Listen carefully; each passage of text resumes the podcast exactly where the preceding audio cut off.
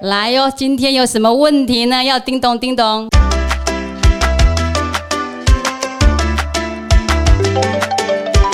喂，嘉颖，读书心得交了没啦？等一下，你先让我哭完啦！怎么了？就是哪个男生让你心碎？不是啊，我哟，我在看书，然后太感动了，我真的哦不，什么书那么催泪啊？在在讲生命的意义啊。然后你记得我们今天就是开工的时候，不不是有抽卡牌吗？然后我就看到了一有啊，你不是抽到那个奥秘吗对，然后就看到了一个很有共感的词，叫做无私。哦，看来我们要去找总监聊聊喽。走，哦，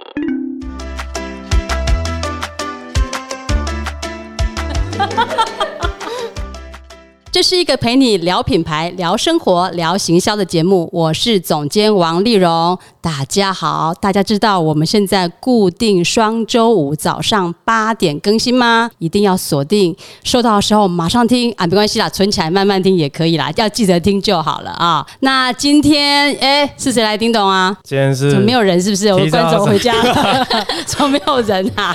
今天是提早长大的 Adam，充满好奇的 Leslie。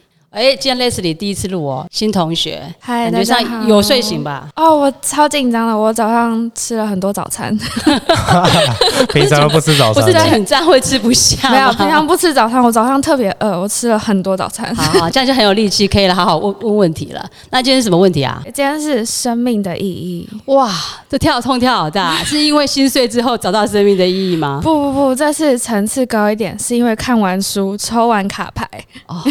所以是有教读书心得就是了啦。Yes Yes，有有有准时教，全公司最准时教。谢谢大家，谢谢所以今天是要讲什么啊？要要来问什么？今天是要来聊如何教读书心得吗？这个，应该不用，这个我回回去会好好努力。这样，我们今天其实会很想探讨利他主义这件事情。哇，对你过年怎么了？被雷打到，突然升级突然到长大，真的长大了。没有，其实因为也从创业那一集也有想到说，我当时在做这个主题的时候，其实永续就是一个很利他的一件事情。嗯，但是你要去让一个生意规模化，你要让它成长，势必是会扯到商业。是啊那你要怎，么在一个很商业的事情里面要做很利他的事情？哎，这个总监你有什么观点啊？你是说你不只想赚钱，还想做一些对他人有意义的事情？对，哦，但是纯赚钱就就蛮困难的嘛因。为觉得说，其实每个事业它都在解决社会问题，可是嗯，在解决社会问题的同时，会不会又造成其他社会问题？你会不会其实在这个过程中，让其他人的福利是变少的情况下，也许压榨员工的事情嗯有可能，也许就是你可能环境会造成污染等等的。可是这样子的基础下，好像总体来看就没有那么利他了。所以你你们想要了解的是怎么样做一个利他的企业吗？还是说对啊，到底是什么是让你们这么感动或有感触啊？是怎么开始的？我现在，因为我刚刚不是讲说无私吗？我那我先来分享，我们先进行故事时间。就是呢，我看了这本书，它叫做《男孩、鼹鼠、狐狸与马》。现在是说书时间了吗 说？书时间说间。书，podcast 大家请想象一下，我们现在在一个很冷很冷的雪地，有一个男孩跟一只鼹鼠，他们要去找爱，但他们在这个路上，他们遇到了一只狐狸，但这只狐狸被陷阱困住了，然后狐狸就很凶的跟鼹鼠说。要不是现在我被陷阱困住，我就咬死你。但是鼹鼠却跟狐狸说：“如果你继续待在这个很冷很冷的雪地里，又被陷阱困住，但你就会死掉。”然后鼹鼠就用它小小的牙齿咬断了铁丝。然后我看到这段时候，我就停在这里很久，想说。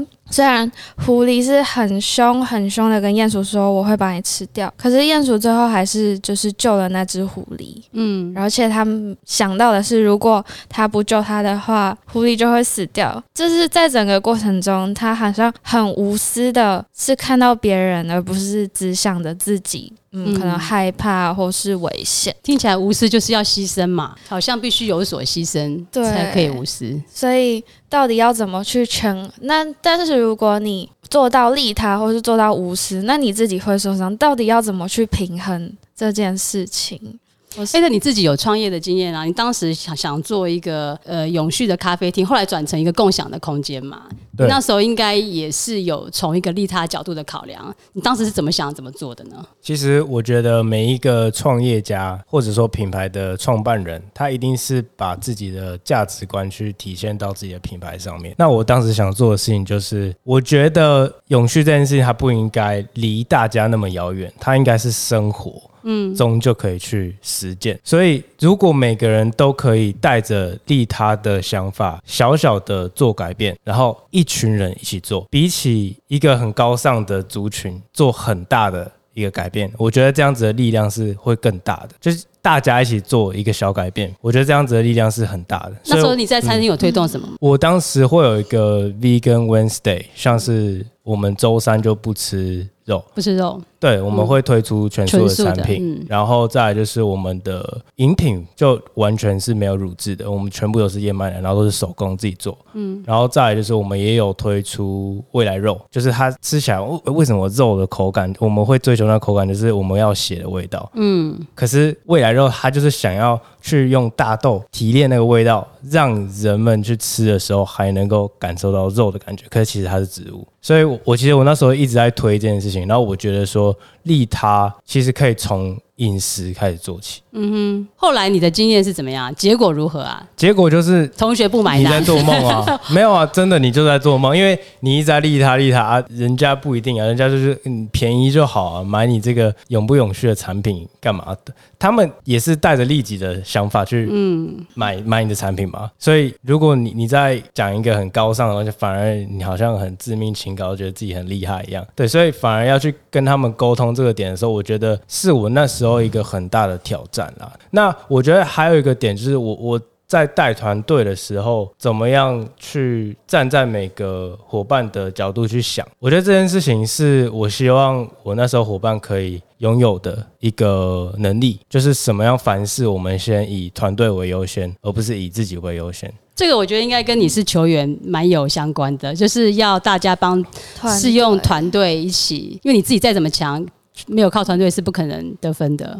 没有错啊，嗯我我觉得的确，我们大家的重点都是赢嘛。不管你是守门员，你是前锋，你是后卫，嗯我们都是要赢，而不是我进最多球，我最厉害。当你进十颗球，对方进十一颗，我们还是输球。你开心吗？对，所以我，我觉得这样子的思维的确是会影响到说我后来是怎么样带领这个团队的。其实我我自己在想利他的时候，我们我们想要利他两个字，好像就像刚才 Leslie 讲的故事，好像就是会有一点心酸的感觉，就是利他好像就是要把自己的某一部分割掉、拿掉、失去、舍掉、损失，才能够利他。然后就是会有一点难过啊，有一点悲伤啊，所以他难道他都要哭了？这也是就是我。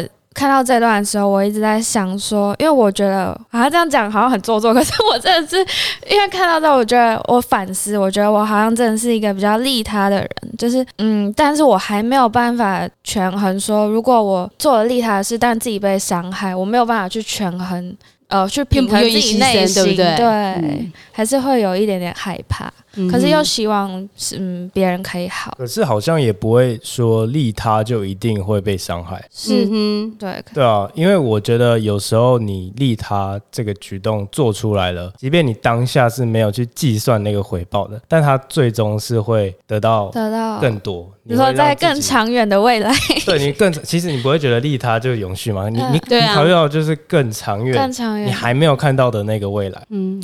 我我们在想这些东西，好像都蛮蛮抽象的。对蛮抽象的啊。嗯，但是当我们用一种利他的精神在做企业、做品牌的时候，我觉得像最近我们也想申请 B 型企业嘛，我们也有一些研究跟学习。对，然后像做 ESG 永续，都觉得好像哎、诶要为地球做一件好事啊，或者说要为社区啊，或要对员工或其他东西做更好的一个付出。利他，我觉得要先从动机来谈，就是你为什么要利他？没错，利他是因为说，因为利他之后好处更大，所以我才利他嘛。因为有些人做 ESG 是当成一个门面，就是哎、诶我公司有做这件事，可以挂一个徽章，好棒棒，可以拿到一个新的订单，或者得到一个别人给我拍拍手，嗯或者说可以拿来宣传，这个好像就是一个。嘖挂在外面的东西。本质上就不永续了。对，本身就不永续。我觉得利他或是做永续的东西，应该是要回到动机面去思考，为什么做这件事。那当我们在看说，好像做利他会有所失去，我觉得其实也许表面上看是这样子，可能很多人会说，那我如果采购一些永续的商品，我可能成本更高啊，我可能是它的等整个寿命或效应不像塑胶那么好用，一买就不会坏掉。如果买什么永续材质，它可能比较容易坏啊，还要定期换啊等等，这都会造成我成本的增加。可是如果我们想到，我们如果是一体的呢？利他，如果那个他不是对方呢，而就是我跟那个他其实是一起，所以利他的同时，其实就是利到我自己嘛。如果说我们跟环境就是一体的，如果我们跟你就是一体的，如果我们就是社区的一份子，当我在利他的时候，我不是在对说分我我跟他，而是我们本来就是一起的。我前段时间有读到一本书，是一行禅师，他讲到说怎么样爱地球。他讲到说，其实能够让人们真正爱地球的。真正动机就是因为你有感受到你跟全人类、跟地球环境的一体感。如果你跟他是一体感的话，你就是环境啊，你就是地球的一部分，你就是他，你怎么会想要伤害你自己呢？你如果伤害他，就伤害自己嘛。所以只有这个观念你是很深的在心里面，你就不会做出任何想要伤害地球跟环境的事情。这个我觉得也是永续最重要的概念啊，就是你是从动机面去贯穿。这部分 A 人应该就可以跟我们讲更多啦。我觉得刚。总监讲到一个点很棒，就是其实消费者会觉得说买永续的产品特别贵，嗯，可是没有考虑到在企业端他们要去做永续的任何服务啊，或者是产品，其实他们要付出的代价的确是更高的。嗯，也因为这个点，因为我自己开店的时候也想过这个问题，我那时候要付出更高的成本去做一件大家看不到的事情，我觉得我刚好在一个很奇怪的时机，因为如果一个呃，商业的产品它并没有普及化的话，它是没有办法把这个价格降低的。对，这个虽然我经济学没有学得很好，但大家大家应该有基础，这个应该基础会有概念啦。对，所以变成说，大家如果都去支持永续的产品的话，它越来越普及，那它就会越来越便宜啊。嗯，所以这个是长远下来的。我觉得未来五五到十年，可能一定会发展的事情。对，只是说我们现在刚好在一个很辛苦的一个阶段，刚好又遇到疫情，刚好乌俄战争，这个世界其实是很动荡的。资源也有产生很大的那个配置的问题，但是危机就是转机嘛，所以现在刚好永续意识就抬头了。其实我我我是有发现说，我们最近在帮业主做品牌更新的过程，因为品牌更新除了说形象要与时俱进，很多品牌的观念、它的特质要与时俱进嘛。像可能在找一些没有大家谈这么多的永续或者是利他的企业发展，那现在几乎所有品牌，你没有这样的概念，你就不会得到消费者的认同，因为大家都是希望。我们所使用的品牌，它其实是跟地球站在同一边的，是跟消费者站在同一边的。那为什么大家会这么关注这些问题？是就是说，如果没有支持地球的话，都没有地球，我们怎么做生意啊？哦，没错哦。嗯，好，我刚刚想到的是，是不是大家越来越觉得说，我们真的跟地球是一体的，还是还没有那么远？吗？那你们会吗？你们买东西的时候会是先考量它这个品牌是不是有永续感，会会是你们采购的时候考量的重点吗？会，哎，我自己会，我自己最近有开始在练习这件事情，然后也是因为意识到，像可能我家卫生纸我都开始买那种无漂白，然后是那种环保的卫生纸，然后像餐具我也都会开始就是不拿免洗餐具这件事情，就是慢慢练习吧。虽然是因为真的还是会觉得有点不方便，可是其实如果你真的有这个想法，然后习惯了之后，这也不是一件很难的事情。嗯哼，一定会不方便的啊。像之前总监有讲，练习不方便嘛？对，练习不方便。对对对，这是我想大家都有这样子的意识的时候，他有一天就会变方便了。嗯嗯，因为渐渐的这件事情是很。平常的事情，嗯很普遍的事情，这也是我当时为什么想创业，因为我们系上都在培养科学家，他们都在实验室里面去研究藻类、研究植物怎么样。就是我们你要先介绍一下你是念什么学程的？我念国际学院，东海国际学院的永续科学与工程。嗯，听起来就是一个科学家的 要去实验室里，在实验室上 NASA 方。工作的那种人，也 还真的，我们是真的专题要去看 NASA 的一些论文，有的没的。嗯，然后我那时候想，哇，我一定要转系，我大一就要转系了，真的，这离我太远了。我家我之前是商业背景的人，我在做这个东西，所以我一直在系上其实提倡的事情是我们怎么让永续更生活化。这也是后来为什么我把我自己做的品牌变得是比较 lifestyle 的概念。因为我们可以从饮食啊，可以从吃住，可能行动，或者说甚至身身上穿的一些衣服，体现永续这件事情。我觉得我觉得很多很多时候是沟通的问题，因为我们我们是一家沟通公司嘛，我们是专门是在研究怎么样更好沟通的传播方式。我上礼拜回去我妈妈吃饭的时候，我就发现我妈妈就跟我说：“你这给天搞我咋等起？我本来在哈我假爸加菜。”我说：“哎、我妈什么时候吃素啦？” 她就说：“不啦，我今麦一礼拜讲两缸，啊不哈辛苦搞我跟我爱讲两缸，我拢讲一缸俩。原来就是因为我妈妈在天天主教教会，他们现在也在推广说，呃，一个礼拜有两次不要吃肉。嗯，那我就问我妈妈说她是怎么讲，她就讲说啊，辛苦公老几瓜后把狼夹，所以她她并不是用说吃素角度来跟她沟通，而是有一种慈悲，就是啊，我们已经吃很好了，我们不用吃到那么丰盛，有些东西我们可以留给穷人吃。我就想说，哇，我如果跟我妈讲说永续啊、减碳啊、卖讲吧，这可能就很难沟通。可是他们沟通方法就是，哎、留一点给穷人吃。不用吃到那么好，他就很乖，他就是每个礼拜就照做。我就发现，其实永旭有时候把它讲的太深奥、太不生活，应该是要简单，然后让大家可以容易理解跟体会。我们多做一些事情，是让自己跟身边的人，跟让这个环境更好，然后我们自己就会更好。所以我觉得是有时候其实是应该用去想一些更有趣的方法，就好像 Eden，我之前你跟我们分享过那个燕麦奶他们的行销方，就是用一种很反讽、很反骨很酷、很酷的方式，要跟我们分享一下那个案例？我觉得很有趣。这个案例就是欧里，因为我当时在做品牌的时候，我自己想要做的是自己的燕麦奶，因为我觉得去买市面上燕麦奶这样子也不太对吧？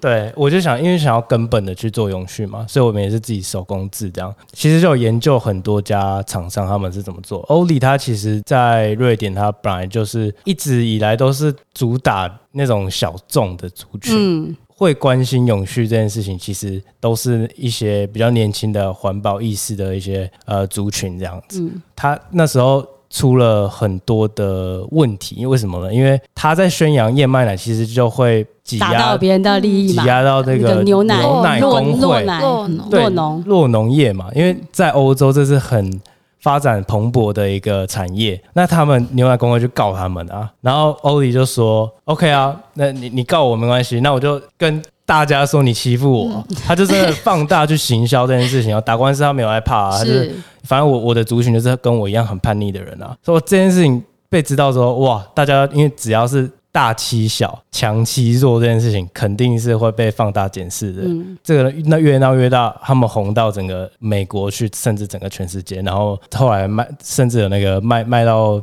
燕麦奶荒哦，就是已经嗯不够卖已经买不到啦、对啊，欧里太抢手这样。然后你其实详细去看他们的整个包装设计，会发现说很反常，它甚至会标他们的碳足迹。然后说哦，the boring side 翻过来，它有一个很无聊的一个页面，说我们的营养层面怎么样，然后我们用一些很反讽的方式去做广告的行销。我觉得这都是新时代，像总监刚刚讲的，怎么去做沟通，嗯，这件事情做的比较特别的地方。是，其实我们自己在定年度计划的时候，我们有一项也是希望美门的永续落实嘛。我们现在有个对专案也叫做美门的永续落实，对。那我们就讨论蛮多，说我们公司可以怎么做，可以把永续做得更好。那过去像我们一直是使用共享办公室，对。那包含我们公务车一直用租用的方式，那也包含我们周休三日，包含我们很多的方式都是希望可以把永续的呃的这样的角度落实在生活里面。那今今年我们还要提供一些可以更多的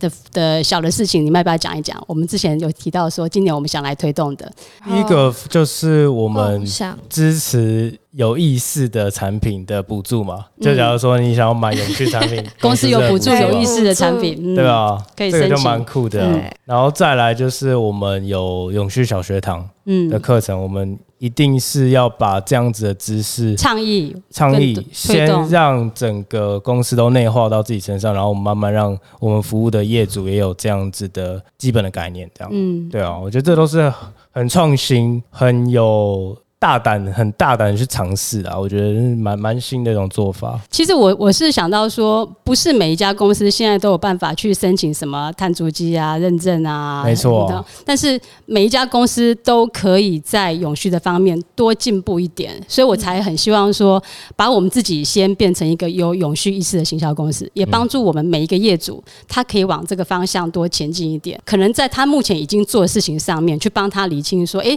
其实这个就算是往那个方向前进，它可以多一点跟消费者沟通。比方说，我们手下有一个猪肉的品牌，它其实它的洁净标章已经都超过欧盟的标准，只是它没有拿到一个台湾方式的标准认证，可是它做早就超过了。我们就觉得说，哎、那其实你在行销上面，你也都没有跟消费者沟通这些，你已经花这么多力气，为了要达到美味好吃又不添加，是多做了多少的研发的次数跟成本的投入才能够做到这样超过欧盟的标准？那这个就，我们就希望今年度可以帮他，让他在宣传上面让更多人都知道。那有些是呃，像我们今天来到离子咖啡馆，它其实在很多年前就开始推动了很多呃新小学堂啊，或很多社区的服务公益的等等。嗯，那个时候根本就还没有台湾没有人在谈 B 型器的概念，可是他们已经在做很久了。那像这样子，我们也很希望让更多的消费者可以在选择餐厅的时候，他除了除了美食之外，他也可以选择有好的价值观的餐厅，可以来成为他的选项。那这个都是我觉得在行销的行业里面，我们能够为永续做的，从我们自己先落实，然后也帮助我们的业业主可以往这个方向更前进。所以还需要学习很多东西啦。其实现在去路上随便抓一个人问你，问他永续是什么，他也很难答出来。觉得应该很多人就会说环保，那环保要干嘛？就是回收，，对 就从小小学就有做 环保小尖兵，环保小像我，我现。在念这个科系嘛，所以我对他的认知已经不太一样。我也想问一下，哎、l e s l i e 你嗯接触了永续之后，你会觉得永续是什么？经过那么多 Eden 的永续，小学堂的熏陶，就是会是嗯，可能以前真的我就跟你说，就是环保啊，就是分垃圾分类，但是他会看到更多的可能是整个大环境面，包括甚至可能想到人呐、人我们也有永续，然后像环境还有整个很比较大方向的、嗯，利他或是，生活那是什么？生活生活风格，生活风格。我们我们现在公司有把它变成永续的三层蛋糕啊，永续甜甜圈啊。我们现在就希望推出一系列，把永续变成是跟食物相关的概念，啊让大家可以记住。嗯，未来希望这个可以持续做，就要靠 Eden 继续来推动了。我个人也是认为，只要是做品牌，那我们现在看那些大公司，他们一定都是有永续的概念，不一定是说他们以永续为主题来做创业，而是说他们会把以人为中心这件事情考虑到。好比说，我举例一下，Apple 他们可能是顾虑到是使用者体验。OK，那他们那么大的公司，一定也会被检视他们整个产线是不是环保的，但是人的这方面也是要顾虑到。所以像我们来看 Amazon，Amazon 他们就把自己定义为最 customer centric 公司，也就是最顾客中心的生、的公司嘛。那变成说他们生产的这些服务流程都必须要以顾客的观点去思考。所以我觉得我们在做行销品牌这件事情，其实已经在做这件事情，因为我们一直在想办法让我们能够站在对方的角度去做思考，然后才能够做良好的沟通嘛。对所以刚才我们如果这样回到最原初刚才问的说，是不是利他在品牌的行销在企业里面是不是能够落实的？会不会就是一种损失？那这样看来，你们的角度呢？我个人认为绝对不会是损失，嗯反而是一种成长，一定会让企业更好。只是在三五年内，一定会有一定程度的痛啊，你会觉得说啊，我要砸一些成本去做这件事情。但是就像是投资一样，我觉得永续它不是一个成本，而是一个投资。你如果开了一个部门专门在做这件事情，它应该是你有点像是花钱，然后可能十年后才会看到它慢慢的效益走出来，这样子我在想到你之前小学堂的时候，是不是有分享过环保是现在，永续是未来？对然后是解决还没有发生的问题。对问题但我觉得就是还没有发生的问题，然后很未来的感觉，就会有一种很有希望的感觉，然后所以也会有更有动力去做这件事情。没有错啊，一定是给予希望，因为你告诉现在的年轻人说，哇，地球要快没了，恐吓法超讨厌的。然后呢，他们他们就绝望了哭，他们就摆烂啦，我就烂啦，烂下去了，对对不对？但是你如果跟他说，从你开始做改变，大家都一起有这样子的想法的时候，哇，那那个力量就起来了。所以其实我们从有永续意识的行销公司的角度来看的话，我们觉得推动永续应该是要让大家是从有一个动机内内建，就是它是有一个意识，然后有这个意识是每件事它都可以永续，而不是切一块说 OK 这件事情我来做永续，这件事就不永续了，不是这样，而是当我想要为自己，那为了自己的未来、为环境、为所有人更好的时候，我觉得这每一件事情做的每一件事、每一个步骤、每个环节，我都会去思考，我怎么样不是只有想到自己，那就是一个利他，就是共好开始，这就是永续。那这就对这就是不是分开说这件事是用来赚钱，这件事情是用来永续。我觉得现在很多人做永续是说为了法规或为了什么，我不得不做这件事。那我只要做到哪一件事，我的永续好像就达标，我就拿到规章，我就就 OK 了。我觉得反而不是这样，这件事情是只有开始没有结束，嗯只有你有一个动机，你有一个想法，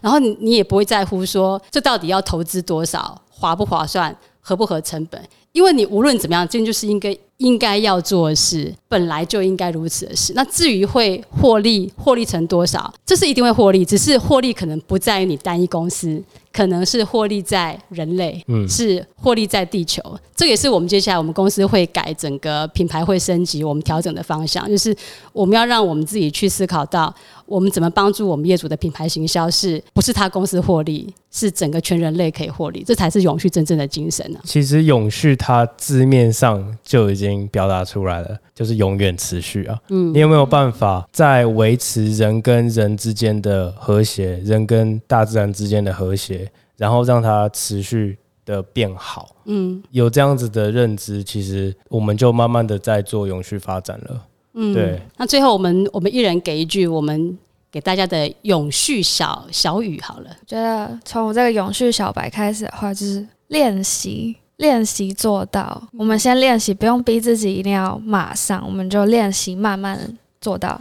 嗯，那再换永续大师，我觉得永续要给一段话的话，可以是成就他人，因为不管是在经济社会还是环境面向，我觉得我们到根本还是人啦，因为我们要活下去嘛，那不断的让自己变好，然后我是世界第一，就像 B 型企业一样。为什么要 B 型企业？因为大家都在成为最好的企业，可是并不是成为让世界变好的企业。嗯，所以如果有这样子的认知的话，我觉得从最小的根本，你甚至不用是一个企业、一个品牌，你只是一个个人，那你有这样子的认知，成就他人，我觉得是一个很棒的概念。那对我来讲，我想说的就是，永续就是要发自内心、真心的替别人着想，然后持续去做。